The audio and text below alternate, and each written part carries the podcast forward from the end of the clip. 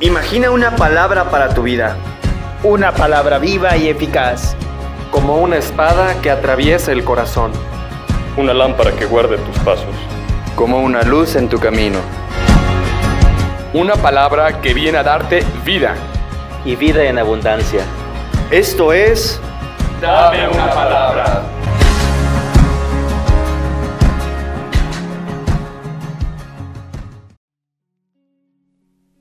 Del Evangelio según San Marcos. En aquel tiempo, al salir Jesús de la sinagoga, fue con Santiago y Juan a casa de Simón y Andrés.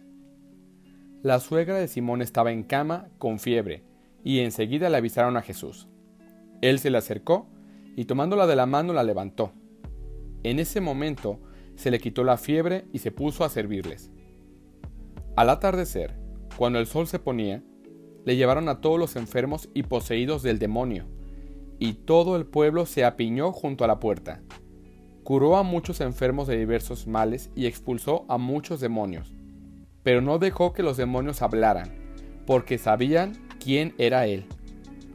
De madrugada, cuando todavía estaba muy oscuro, Jesús se levantó, salió y se fue a un lugar solitario, donde se puso a orar. Simón y sus compañeros lo fueron a buscar, y al encontrarlo le dijeron, Todos te andan buscando. Él les dijo, Vamos a los pueblos cercanos para predicar también allá el Evangelio, pues para eso he venido. Y recorrió toda Galilea, predicando en las sinagogas y expulsando a los demonios. Palabra del Señor.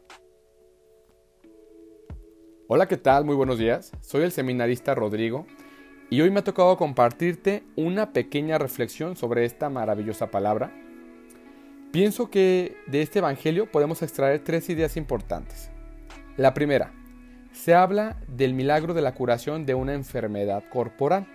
En este caso se trata de eh, la curación de la suegra de Simón, discípulo de Jesús. Él se acercó y tomándola de la mano, la levantó. Quizá en este momento estés pasando por alguna enfermedad, o tal vez no, gracias a Dios. Pero probablemente estás cursando alguna situación triste, preocupante, algún problema, un sufrimiento concreto. Y eso nos viene a decir que Jesús no es ajeno a tus mortificaciones ni a las mías. Así como con la suegra de Simón, Él se acerca a ti y te puede levantar de donde te encuentras, así como estés hoy, ¿eh? Porque hay uno que es Jesucristo que te quiere dar la vida, ¿eh? Y que se hace uno contigo. El punto es que tú se lo permitas.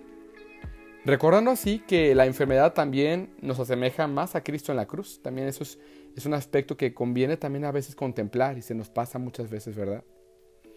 La segunda idea eh, consiste en que, en, que se habla de un suceso muy diferente al anterior.